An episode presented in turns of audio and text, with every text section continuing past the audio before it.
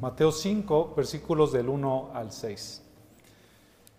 Y cuando vio las multitudes, subió al monte, después de sentarse sus discípulos se acercaron a él, y abriendo su boca les enseñaba diciendo, Bienaventurados los pobres en espíritu, pues de ellos es el reino de los cielos. Bienaventurados los que lloran, pues ellos serán consolados. Bienaventurados los humildes, pues ellos heredarán la tierra. Versículo 6. Bienaventurados los que tienen hambre y sed de justicia, pues ellos serán saciados. Vamos a orar, mis hermanos. Señor y Dios, en esta mañana alabamos, bendecimos tu nombre, te damos gracias, porque por tu infinita misericordia es que estamos aquí. Te rogamos, Señor, que tu palabra hable a nuestros corazones, que tu Santo Espíritu nuestro entendimiento para que al momento de que tu palabra es expuesta, tu Espíritu, Señor, nos confronte y podamos animarnos a, seguir tus caminos, podamos glorificarte a ti en todo lo que hagamos. Gracias Dios, te doy en esta mañana en el nombre de Jesús. Amén. Como bien comentaron mis hermanos, este, el título de la predicación es Dichosos los que tienen hambre y sed de justicia en donde tenemos aquí el único camino para la verdadera paz. Esta paz que el hombre busca a través de diferentes medios y en donde veremos que la principal paz que el hombre necesita tener es con Jesucristo, con Dios mismo. Vivimos en un mundo conmocionado, con guerras, rumores de guerras, conflictos en todas partes, acusaciones entre personas, acusaciones también entre partidos políticos, entre pueblos, entre naciones. Y lo que el mundo realmente necesita es conocer la justicia, lo que el mundo realmente necesita es conocer más acerca del mensaje de salvación y por supuesto más cristianos que verdaderamente amen a nuestro Dios. Lo que exalta a las naciones es la justicia, que es precisamente parte de lo que vamos a estar viendo en esta mañana. Proverbios 14:34 dice, y cito, la justicia engrandece a la nación, pero el pecado es afrenta para los pueblos. Cuando los pueblos o cuando las naciones son injustas, esto por supuesto es una afrenta delante de Dios y es sinónimo también de que los hombres o el pueblo son pecadores. Pero vamos a ver en esta mañana acerca de lo que es la justicia. Y por eso vamos a empezar a ver, y solamente voy a leer nuevamente el versículo número 6 de Mateo 5. Dice, bienaventurados los que tienen hambre y sed de justicia. Aquí viene esta palabra justicia. En esta parte de las bienaventuranzas, antes de definir lo que es la justicia, quisiera que recortemos las últimas bienaventuranzas. Hasta ahora hemos visto tres bienaventuranzas. Estas bienaventuranzas realmente lo que hacen es que es una descripción del cristiano. Nosotros hemos creído y entonces debemos de manifestar en nuestro diario vivir cómo es que nosotros somos. Esta bienaventuranza de la justicia llega a una secuencia lógica de las que le precedieron. Primero vimos que debemos ser o que son dichosos los que son pobres en espíritu. Después, que debemos de llorar ¿Y qué vimos la semana pasada? Digo, antepasada, que debemos de ser mansos y humildes de corazón. Y ahora tenemos la respuesta a esto. Hemos, hemos venido considerando nuestra impotencia y debilidades. Notamos que nosotros por nosotros mismos no podemos alcanzar a Dios y su justicia. Y es por eso ahora que es importante que veamos esta situación en aspectos también espirituales. Respecto a las últimas bienaventuranzas, vimos que especialmente el ser mansos y humildes, hemos estado eh, enfocándonos principalmente en algo tan terrible que tiene el ser humano que es el yo, que es el orgullo. El orgullo no nos deja avanzar, ese es un terrible problema que tiene toda la, toda la humanidad y no es otra cosa más que confiar en nosotros mismos. Siempre el cristianismo nos lleva y nos indica que el confiar en nosotros, en nosotros mismos nos va a llevar a un fin totalmente equivocado. Nos lleva precisamente a las miserias, nos lleva a la desdicha. ¿Y qué es la causa final de las guerras?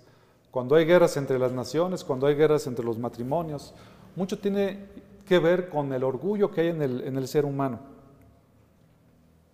Y esa es la causa horrible de la infelicidad que hay en el, en el ser humano. Y entonces vemos que un cristiano lamenta y odia esto. Cuando se da cuenta de quién es Él y quién es Dios, es entonces cuando consideramos nuestra pobreza espiritual. Y eso nos mueve a, que, a llorar delante de Dios y nos pone en una situación correcta delante de Dios y también delante de los hombres. Ahora, en esta bienaventuranza buscamos la solución, la liberación del yo que anhelamos. ¿Cómo es que yo puedo ser librado de, ese, de esa soberbia, de ese orgullo que habita en mi corazón, que habita en nuestros corazones?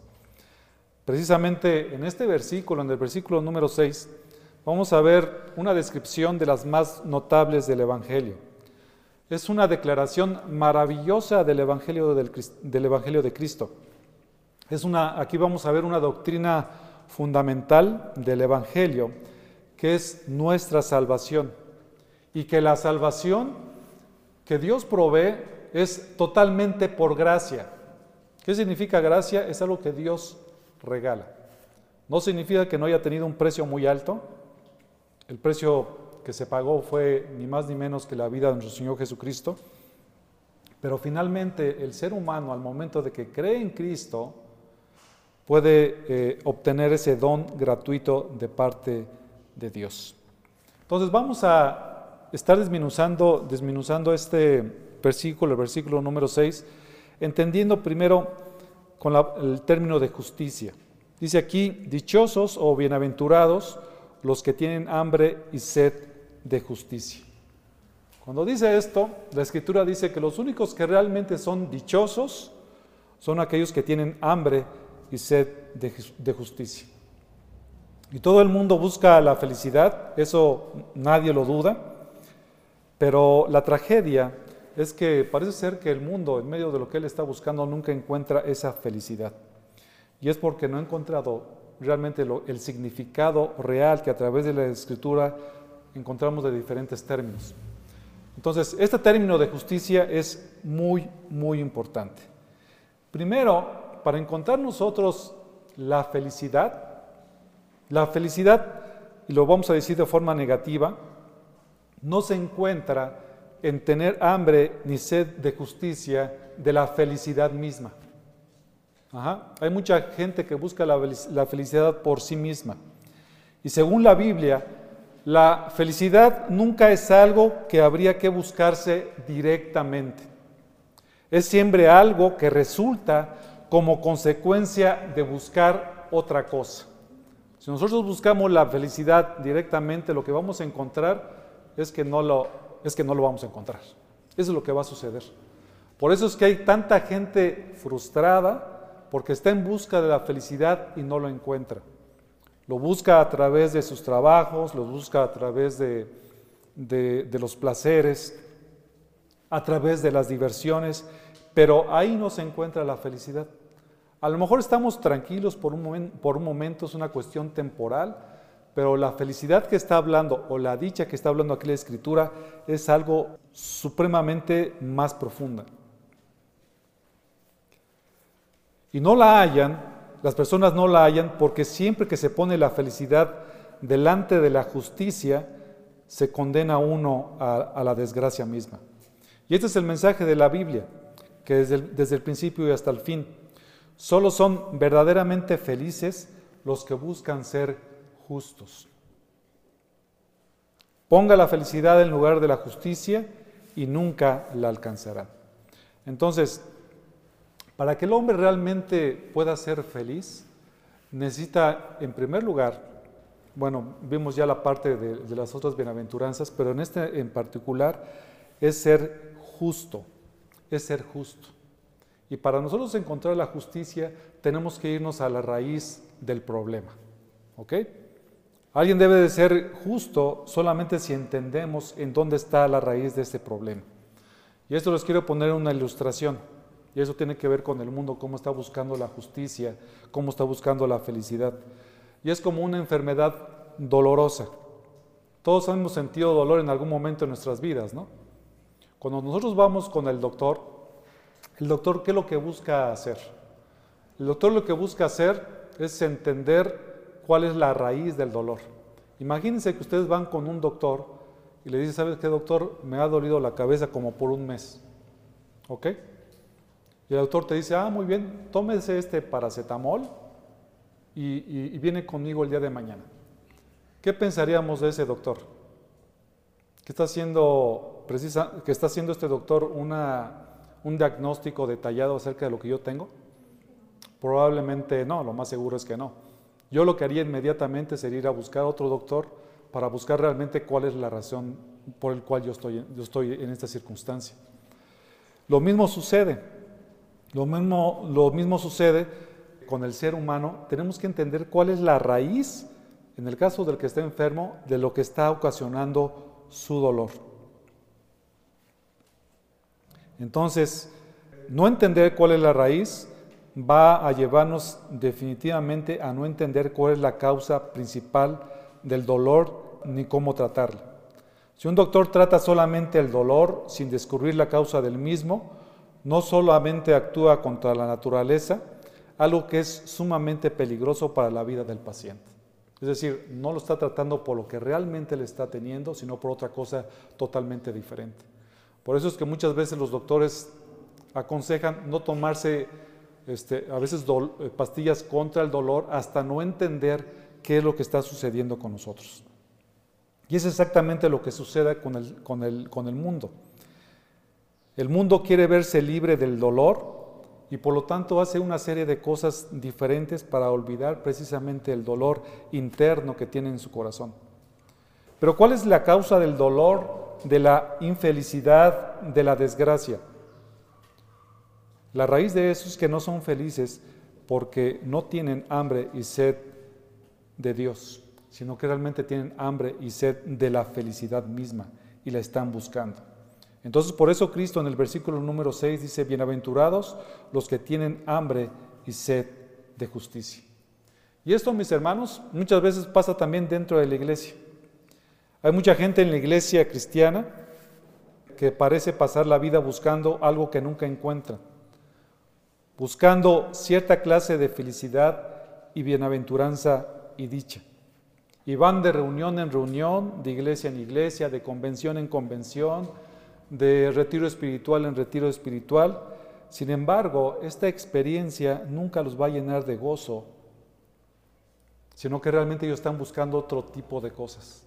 Por eso es que muchas veces en las iglesias se trata de mover lo que son los sentimientos de la gente a fin de obtener una respuesta pero solamente es una, muchas veces una respuesta totalmente superficial y no se va a, realmente a, la raíz del problema que tiene el ser humano.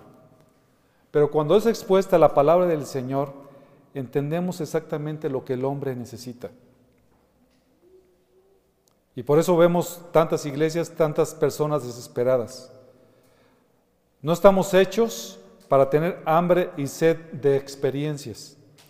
No estamos hechos para tener hambre y sed de bienaventuranzas. Si queremos ser verdaderamente felices y bienaventurados, debemos tener hambre y sed de justicia. Eso es lo que se requiere. La tragedia es que no se sigue lo que dice la Escritura. A veces nosotros queremos arreglar nuestros problemas que tenemos en nuestros matrimonios sin tomar en cuenta lo que dice la palabra del Señor.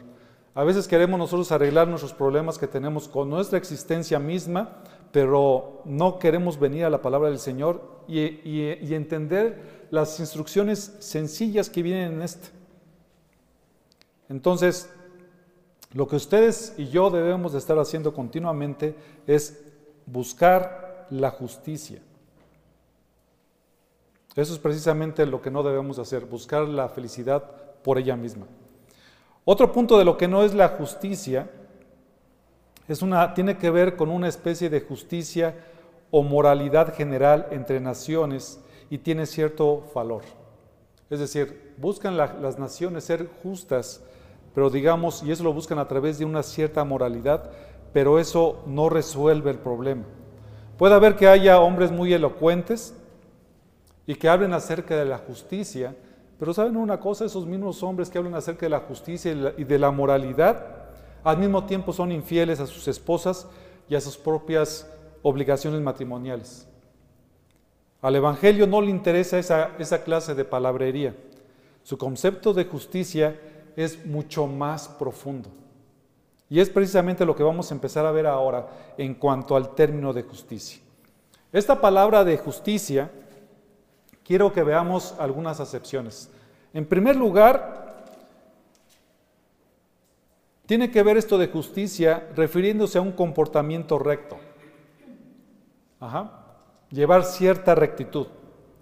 Número dos, esta palabra también la podemos encontrar como una práctica de la responsabilidad judicial, donde se centra en la equidad y la justicia, hacer lo que es justo. Pero hay un, tercer elemento o acepción de la justicia que este pasaje está llevando a cabo o se enfoca. Este, esta cuestión de la justicia tiene que ver con el estado de corrección jurídica con enfoque a la acción redentora. Y esta equidad es especialmente asociado con Dios en conexión con el ejercicio del privilegio al otorgar un beneficio. De aquí que esta palabra de justicia que viene en Mateo capítulo número 5 o la justicia de Dios puede ser totalmente opuesto a la condenación. Vemos que esta parte de la justicia tiene dos puntos principales o dos, consideraciones que quiero traer su atención. En primer lugar, esto de la justicia de Dios tiene que ver con una acción de perdón. Y por otro lado, y segundo lugar, tiene una forma de compartir el carácter de Dios con los creyentes, quienes luego exhiben la justicia en el sentido moral. ¿Qué les quiero decir con esto? En primer lugar, para que alguien sea justo, tiene que ser justo delante de Dios y para ello tiene que conseguir el perdón de Dios. Tiene que ser justo delante de Dios. Y ese es el problema que tiene el ser humano. El ser humano por naturaleza no nace justo. Dice la escritura que por naturaleza el hombre es injusto delante de su presencia. Desde el momento que nosotros nacimos. Dice la, Biblia, ustedes lo, lo hemos citado muchas veces en Romanos 3.10, no hay justo ni a uno. No hay quien entienda, no hay quien busque a Dios. Entonces, ante esa característica del ser humano, es imposible que el hombre pueda conseguir la justicia de Dios sin el perdón. Y si el hombre no tiene la justicia de Dios, por lo tanto es infeliz, es desdichado. Porque la verdadera felicidad solamente se encuentra en Dios. Entonces, el hombre, para que pueda realmente manifestar la justicia de Dios en su vida, en primer lugar tiene que obtener el perdón de Dios. Y una vez que obtiene el perdón de Dios, entonces Dios hace una obra maravillosa en esas personas, de tal forma que el carácter de Dios se da a los creyentes, quienes después entonces pueden exhibir aquellas cosas que vienen en la palabra del Señor, en un sentido moral. Y por eso es que vemos personas transformadas. Algo que, algo que es un milagro verdaderamente es cuando alguien, antes de conocer al Señor, vive vidas que son totalmente en contrasentido del Señor y después vemos cómo algo pasa en su, en su ser que es transformado por el Espíritu Santo y son transformados. Eso nadie lo puede entender, pero es una obra sobrenatural de Dios. Y entonces Dios pone la posibilidad que todo el hombre escuche acerca de la palabra del Señor. ¿Saben una cosa? La salvación o esta acción de perdón de parte de Dios está disponible para toda la humanidad. Y está disponible en el momento en que se hace la invitación a que el hombre se reconcilie con Dios, a que escuche realmente el Evangelio de Dios. Y esto solamente se puede hacer mediante la fe en la acción de Dios en Jesucristo. Y solamente se puede conseguir la, justicia de Dios a través de Jesucristo. Por ejemplo, Romanos 1.17 dice, porque en el Evangelio la justicia de Dios se revela por fe y para fe, como está escrito, mas el justo por la fe vivirá. Segunda de Corintios 5:21, y cito, al que no conoció pecado, le hizo pecado por nosotros, para que fuéramos hechos justicia de Dios en él. ¿Sí lo notan? La única forma en que nosotros podemos ser justos delante de Dios es a través de Jesucristo. Eso también el apóstol Pablo en Romanos 5:17 dice, y cito, porque si por la transgresión de uno, por este reinó la muerte, mucho más reinarán en vida por medio de uno, Jesucristo, los que reciben la abundancia de la gracia y el don de la justicia. ¿Y lo notan? Estos, versículos que están diciendo, todos ellos, es que solamente alguien puede ser justo delante de Dios a través de Jesucristo. Primera de Corintios 1:30 dice, mas por obra suya estáis vosotros en Cristo Jesús el cual se hizo para nosotros sabiduría de Dios y justificación y santificación y redención. Si notan, aquí está la, la, justificación. O sea, esto de la justicia tiene que ver en tu relación judicial delante de Dios. ¿Cómo te ve Dios realmente a ti? Y la única forma en que, la que Dios te puede ver de forma diferente es cuando has recibido la justicia de Dios a través de Cristo Jesús. Ya vimos en Romanos capítulo número 3 que no hay justo ni a un uno. Y dice la escritura que la ira de Dios está sobre los injustos, sobre aquellos que no creen. Y la única forma en que la ira de Dios no esté sobre una persona es que ese hombre haya sido justificado. Es que alguien haya tomado su lugar. Y ese alguien que tomó su lugar es Jesucristo. Por eso vino a morir por nosotros. Entonces, Él nos hace justos delante del Señor y nos imputa su justicia perfecta, la justicia perfecta de Cristo. Notan que vemos aquí que la forma en que el hombre pueda ser justo solamente es a través de Cristo. ¿Eso qué implica? Eso implica que nadie puede justificarse a sí mismo a través de las buenas obras.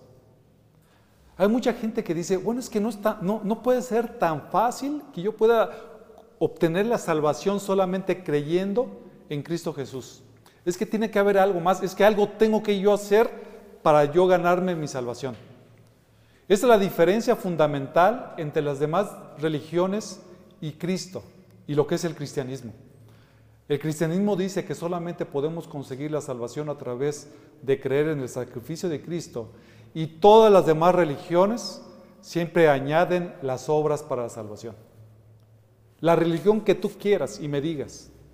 Y cuando tú le dices eso a la gente, dices, es que no, eso no es posible, no, no puede ser que la salvación sea tan sencilla. Y no es que sea tan sencilla, es que el precio ya se pagó que fue a través de Cristo Jesús. Y cuando alguien viene a Cristo, cuando el Espíritu Santo está moviendo el corazón de las personas, es porque esta persona, a través de la obra que el Espíritu Santo hace en su corazón, está dispuesto a entregar su vida totalmente a Cristo y dejar su vida pecaminosa. Y creer y depositar su confianza totalmente a Dios. Entonces, no hay forma de que el hombre pueda ser justificado delante de Dios a través de la ley, a través de las obras. Y vemos a través de la escritura que la ley fue dada pero precisamente para que nosotros viéramos nuestra condición. Fíjense lo que dice Romanos 3:21. Pero ahora, aparte de la ley, la justicia de Dios ha sido manifestada, atestiguada por la ley y los profetas.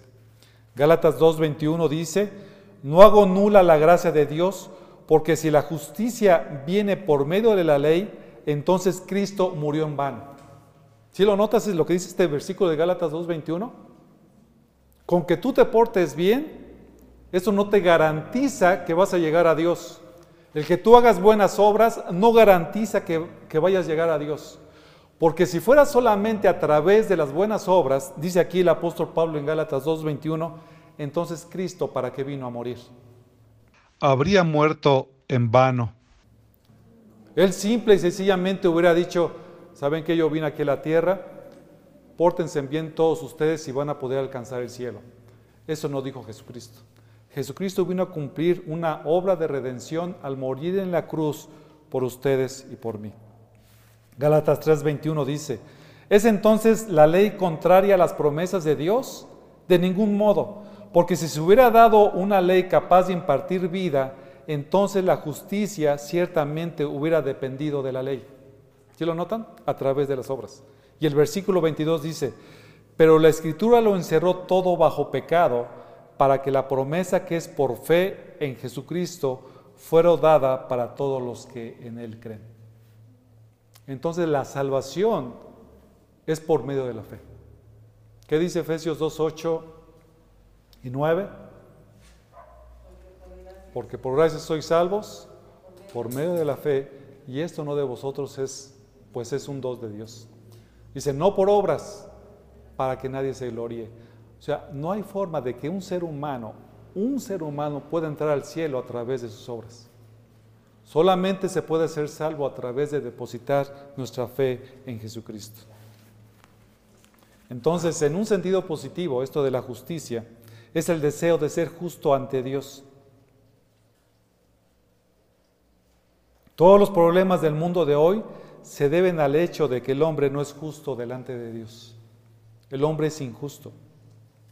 El que tiene hambre y sed de justicia es el que ve que el pecado y la rebelión lo han apartado de Dios y anhela restaurar esa antigua relación, la relación original de justicia en la presencia de Dios. Esto no es otra cosa más que la justificación. La justificación en su relación al pecado implica que el hombre es libre de la condenación del pecado. Dice la palabra de Dios en Romanos que la paga del pecado es la muerte, mas la dádiva de Dios es vida eterna en Cristo Jesús.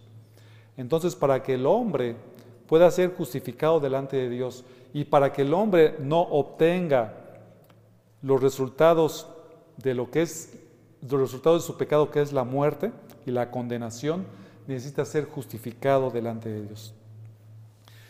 Pero cuando vemos esta palabra de justificación o de justicia, no solamente tiene que ver con este proceso o con, esta situación de la justificación, que implica el ser libres de la condenación del pecado, también continúa en el proceso de la santificación. En este proceso de la santificación es el deseo que tiene todo cristiano de verse libre del poder del pecado. Es una lucha, es una lucha constante. Es mortificar nuestros pecados todos los días, ni un día. Es buscar ser libre del pecado. Un cristiano cuando ha sido justificado por Dios no está tranquilo con el pecado. Cuando él se da cuenta que ha pecado, inmediatamente busca el perdón de Dios. Es entonces cuando se da cuenta que no puede, que es pobre en espíritu y llora a causa de ese pecado. Y espontáneamente se llega a la fase de anhelar y verse libre del pecado. El anhelar la justicia de Dios es anhelarse ver todos los días libre del pecado. Es decir, Señor, ¿cuándo vas a venir para ya no seguir pecando en contra de ti? A veces nosotros tenemos una vista tan, tan limitada acerca de lo que es el pecado y lo que significa el pecado delante de Dios, que tocamos el pecado como si fuera algo sumamente digno de no tomarse en cuenta. Ay, dice, una mentirilla ahí blanca, no importa. Es que me, robé un, clip del trabajo, eso no, no, tiene nada que ver. Es que dije esta mala palabra, eso, eso no importa delante de Dios. Cuando realmente vamos creciendo en, la santificación, en, el proceso de santificación y entendemos y nos va mostrando qué es lo que es incorrecto delante de Dios, un cristiano desea verse libre de ese pecado para no seguir este, ofendiendo a Dios. Desea alejarse de ese poder y tiranía y esclavitud del pecado. Desea verse libre de ese deseo del pecado, no solo en lo externo, sino también en lo interno. Entonces, ¿notan cómo esta parte de la justicia tiene un ámbito bien grande? Esta hambre y sed de justicia es también dejarse o desear ser libre del yo, con todas sus horribles manifestaciones. Esta cuestión del, del yo a veces viene disfrazado por preocupación por uno mismo. Esta cuestión del yo viene disfrazado por orgullo, por vanidad, por autoprotección y también sensibilidad. Tener hambre y sed de justicia también es desear ser positivamente santo. Alguien que ha experimentado o que quiere ser justo delante de Dios o que ha manifestado la justicia de Dios en sus vidas, desea mostrar los frutos del Espíritu en todas sus acciones y en toda su vida y también en todas sus actividades. Esto de, de tener hambre y sed de justicia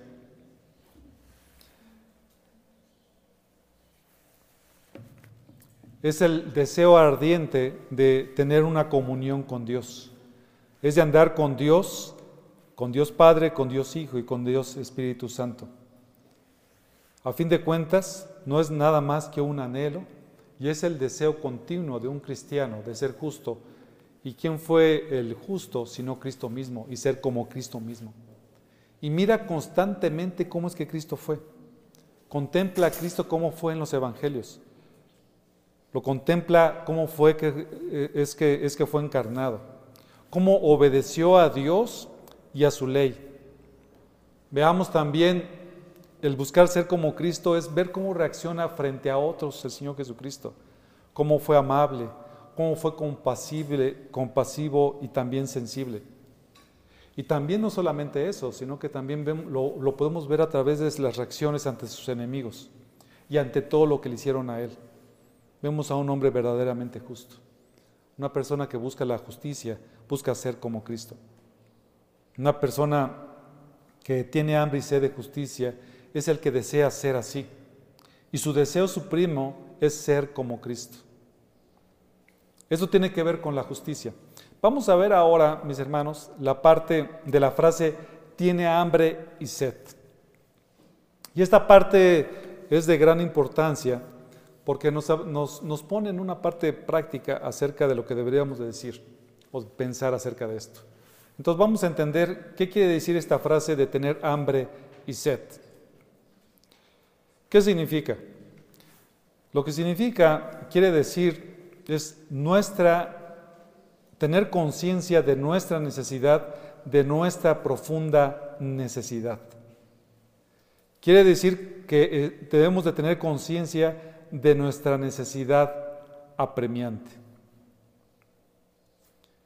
Quiere decir también que mientras tengamos, cuando nosotros tenemos hambre y sed de justicia, hambre y sed, perdón, estas dos frases, cuando tenemos hambre y sed y nos ubicamos en esta parte de hambre y sed, es que no se quita hasta que se, hasta que se satisface totalmente.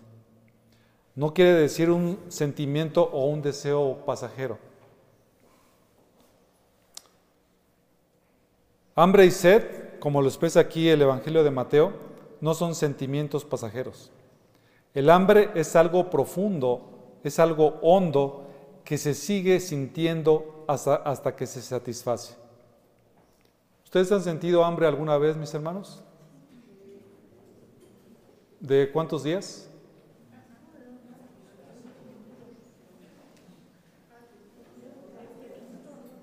¿15 minutos? Miren, en, aquel, entonces conseguir alimentos en, Palestina no era tan sencillo. Realmente la, gente padecía mucho para conseguir un alimento. Hoy por hoy yo sé que pudiera haber personas en el auditorio que, para, que realmente pueden padecer de, hambre. Pero hoy por hoy, por ejemplo, si tú tienes apetito, y más si vives, por ejemplo, en algún estado eh, de la República Mexicana, en nuestro hermoso México, eh, en Veracruz puedes encontrar, por ejemplo, árboles frutales y puedes saciarte de, comida. ¿no?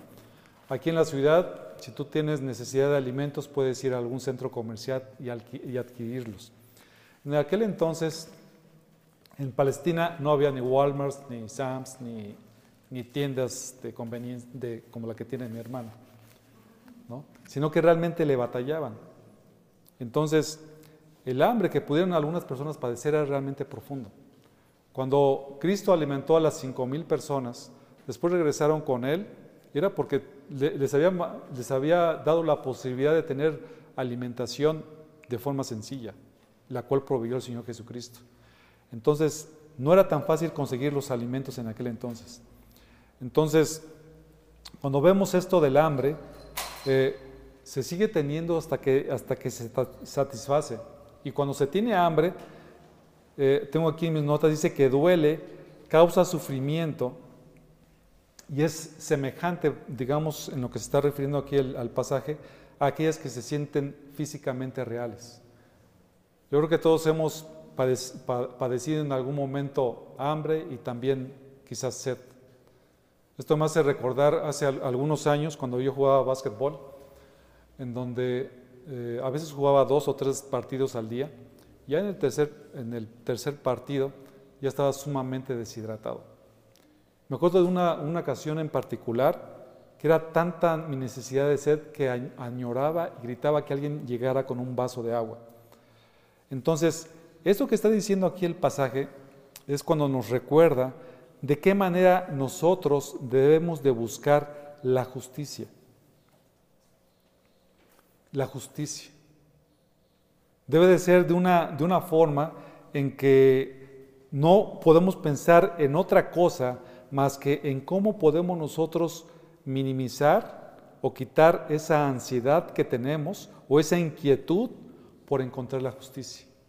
Hay muchas personas que pudieran tener esa ansiedad, pero no por la justicia de Dios, sino por conseguir a lo mejor alguna posición o un trabajo que sea mejor remunerado. Y hay veces que las personas buscan estas cosas de forma, de forma incorrecta.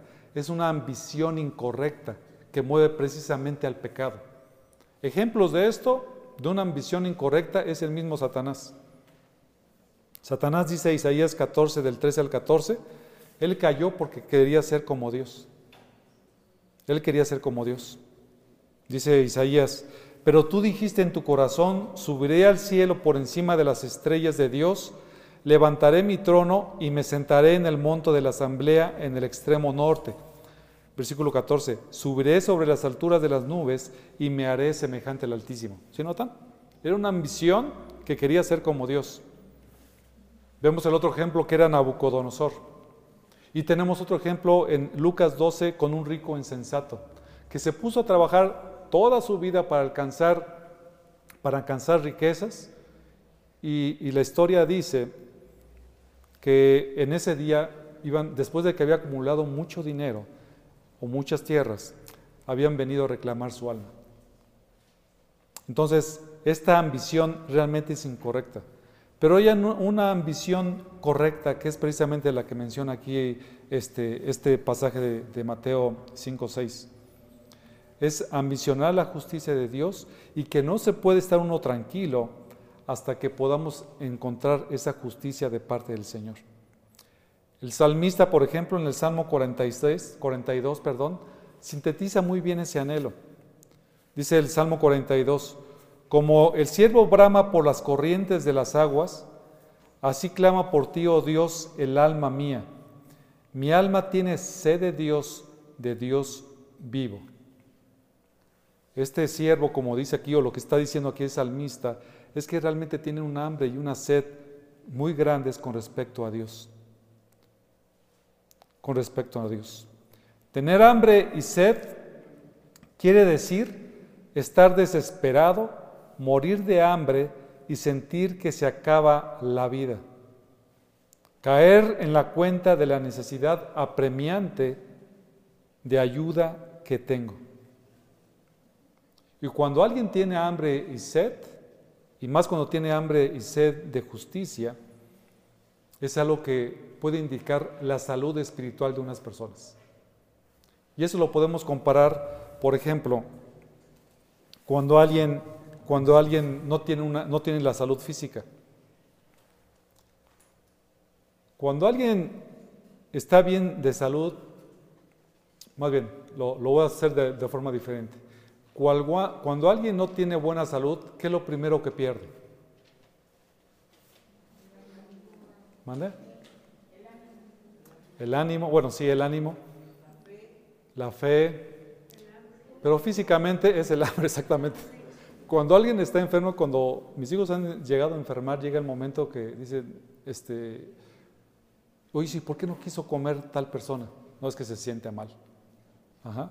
Entonces, cuando alguien tiene apetito y come bien, eso significa que son signos de que está, es una persona sana y que puede tener una condición saludable. Y lo mismo sucede con el alma. Cuando alguien tiene hambre y sed de la justicia de Dios o de Dios mismo, significa que esa persona realmente ha sido justificada delante de Dios. ¿Cómo está nuestro apetito con respecto a Cristo? ¿Ambicionamos ser santos y vivir de una, de una, vida, una vida de santidad? Tenemos hambre y sed de todo lo que es justo y bueno y puro y noble y de buena reputación. ¿Eso realmente lo que controla nuestras vidas? Que el Señor realmente nos conceda que esa hambre se intensifique cada vez más con respecto a nuestro Dios. Los que tienen hambre y sed de justicia significa que son sanos delante de Dios y que ha sucedido algo dentro de sus vidas. Cuidado cuando no estamos interesados en las cosas de Dios. Cuidado cuando nos, nos interesa en lo, más, en lo más mínimo ir a la palabra del Señor. Cuidado cuando no estamos movidos a, orar. Cuidado cuando nuestras vidas no están impulsados por el Espíritu de Dios a hacer lo que es correcto delante de Dios. Aquellos que tienen hambre y sed de justicia, dice el pastor MacArthur, desean que el pecado sea reemplazado con virtud y que la desobediencia sea reemplazada con obediencia. Están dispuestos a servir a la palabra y a la voluntad de Dios. ¿Sí lo notan? Aquellos que tienen hambre y sed de Dios realmente buscan los caminos de Dios. Finalmente, ya para terminar, vamos a ver la segunda parte donde dice, bienaventurados los que tienen hambre y sed de justicia, pues ellos serán saciados. Verdaderamente serán felices porque serán saciados. Todo el Evangelio se encierra en esto. Ahí entra el Evangelio de gracia. Es todo el don de Dios. Nunca se hallará en la justicia ni la bienaventuranza aparte de Él. Para conseguirla, solo se necesita reconocer la necesidad que se tiene de Él y nada más. Cuando reconocemos esta necesidad, esta hambre profunda, esta muerte que hay en nosotros, entonces Dios nos llena y nos concede este don bendito. Cuando Cristo dijo, el que a mí viene nunca tendrá hambre. Esta es una promesa absoluta. Esta es una promesa que viene de parte, de parte del Señor, en el cual que cuando nosotros venimos a Él, Él es misericordioso y nos puede conceder la vida. Y entonces esa barrera del pecado que está entre la culpa entre Dios y el hombre solamente puede ser abatida a través de creer en Jesucristo. Y entonces, cuando nosotros creemos en Él, es cuando somos saciados. Y esto es lo que pasa en nuestras vidas cuando creímos. Y no solamente cuando creímos, sino también en nuestro, en nuestro proceso de santificación. Es bueno tener continuamente hambre y sed de esta liberación del poder y de la contaminación del pecado. El Espíritu Santo vendrá a nosotros y producirá así el querer como el hacer por su buena voluntad. No solamente impacta nuestras vidas el Señor cuando creímos en Él y que sentimos esa gran necesidad de su justicia, sino que también en nuestras vidas continuamente el Espíritu Santo lo producirá en nosotros. Y va a seguir actuando mientras andamos con Dios, con Cristo y con su Santo Espíritu. Pero desde luego, esta parte de que seremos saciados se va a cumplir en su perfección y absolutamente en la eternidad cuando seamos glorificados por Dios. ¿Si notan? Entonces la salvación son tres etapas, podemos decirlo de esta forma. En primer lugar está la justificación, que es cuando creímos, cuando Dios nos considera o nos pone en una posición jurídica aceptable delante de Dios. El segundo punto es la santificación. ¿Cómo es que estamos peleando en contra del pecado en nuestras vidas y abandonando y odiando el pecado todos los días en nuestras vidas? Y el tercer punto es la glorificación. Es cuando ya no va a haber la presencia del pecado, donde solamente vamos a estar delante de Dios y nos vamos a olvidar totalmente de todo lo que vivimos aquí en la tierra. Entonces llegará un día en que todos los que están en Cristo y le pertenecen se presentarán ante Dios sin falta, sin reproche y sin arruga. Todas las manchas habrán desaparecido. Cuando nuestro cuerpo sea glorificado, entonces estaremos en la presencia de Dios, absolutamente perfectos de cuerpo y alma. Imagínense ese momento, mis hermanos. Bueno, no nos lo podemos imaginar, pero va a llegar el momento en que nosotros ya no vamos a batallar más con este cuerpo. Va a llegar el, va a llegar el momento en que ya no vamos a ofender más a Dios por esos pecados que todavía cometemos en nuestras vidas. Va a llegar un momento donde absolutamente la presencia del pecado se va a ir y junto con él con todas sus consecuencias. Ese momento es cuando vamos a estar completamente saciados. Es ese momento en cuando ya no vamos a, eh, no vamos a sentir absolutamente hambre de nada más que del Señor, donde plenamente estaremos satisfechos con Él y estaremos por siempre delante de su presencia. En conclusión, mis hermanos, ¿usted conoce cuál es la condición en la que usted se encuentra? ¿En qué fase está usted? Quizás haya dado cuenta de que no encontró esa justicia de parte de Dios. ¿Se encuentra usted satisfecho con su vida?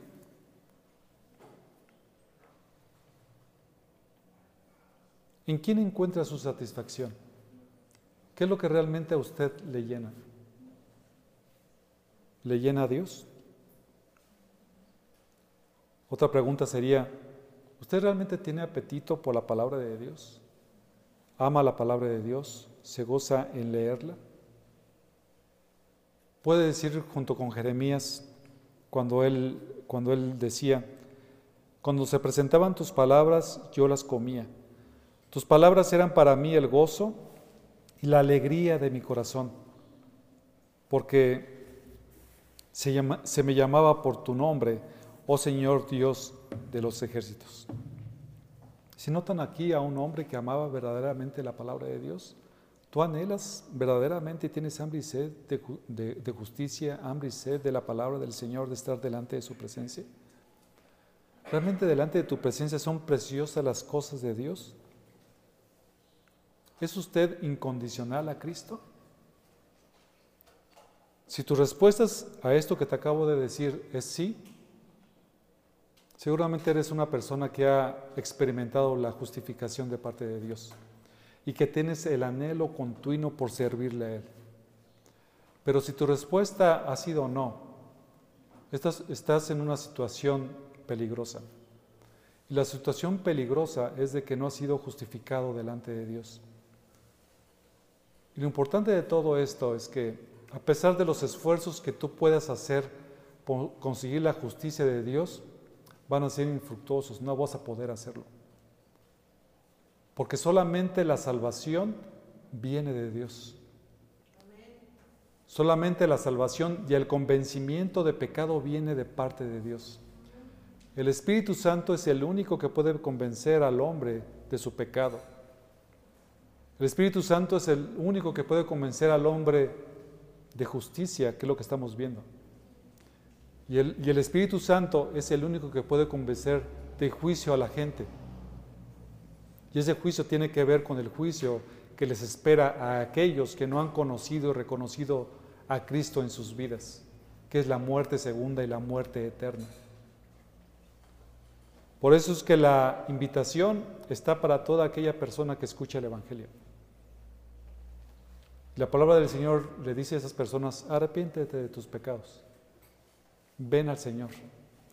La vida que tú has llevado hasta el día de hoy no le ha glorificado. La vida que has llevado el día de hoy, quizás ahorita te estás dando cuenta y tú puedas pensar, no ha valido la pena porque no has sido realmente feliz. ¿Sabes una cosa? La vida cristiana es una serie de paradojas. porque vemos en el versículo número 6, el hambre y sed implica cierto dolor, pero el hambre y sed de justicia, en este caso de Dios, tiene que ver también con, la, con que ser, seamos saciados.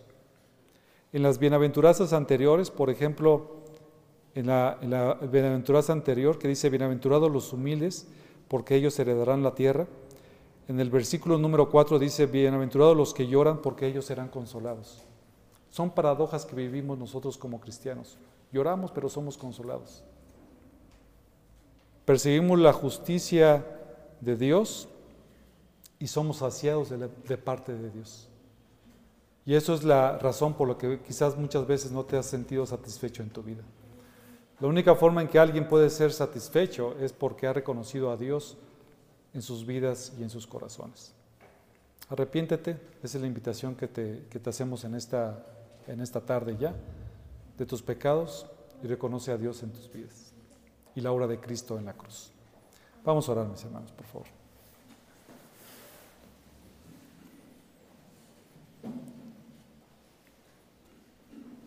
Señor y Padre Santo, Dios de los cielos, cuando entendemos, Dios, esa hambre y sed de justicia que debemos de tener, de ser justos delante de ti, de vivir en justicia durante nuestras vidas. Y finalmente, Dios, cuando estemos delante de tu presencia, estar contigo, Señor, y, y haber y gozar de ti por siempre y por todos los siglos. Señor, nosotros como cristianos anhelamos siempre el poder continuamente sentir esa hambre y sed de ti en nuestras vidas. Te rogamos nos perdones, Señor, si a veces te hemos fallado, si a veces no sentimos ese anhelo por ti como debiéramos. Ayúdanos, Señor, a poder retomar el curso. Ayúdanos, Señor, a alentarnos en ti, a buscarte a ti todos los días de nuestra vida.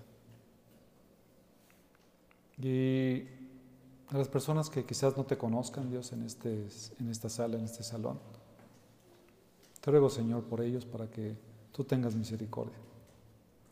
Que tu Santo Espíritu, Señor, abre continuamente a sus corazones, que los impacte a fin de que puedan buscar tu justicia a través de Cristo Jesús. Ayúdale, Señor. Bendícelos y permite que esa salvación tan grande que tú has concedido a muchos de nosotros, tú también en tu misericordia se lo des a estas personas. Muchas gracias te damos, Dios y Padre Santo, en el nombre de Cristo Jesús. Amén.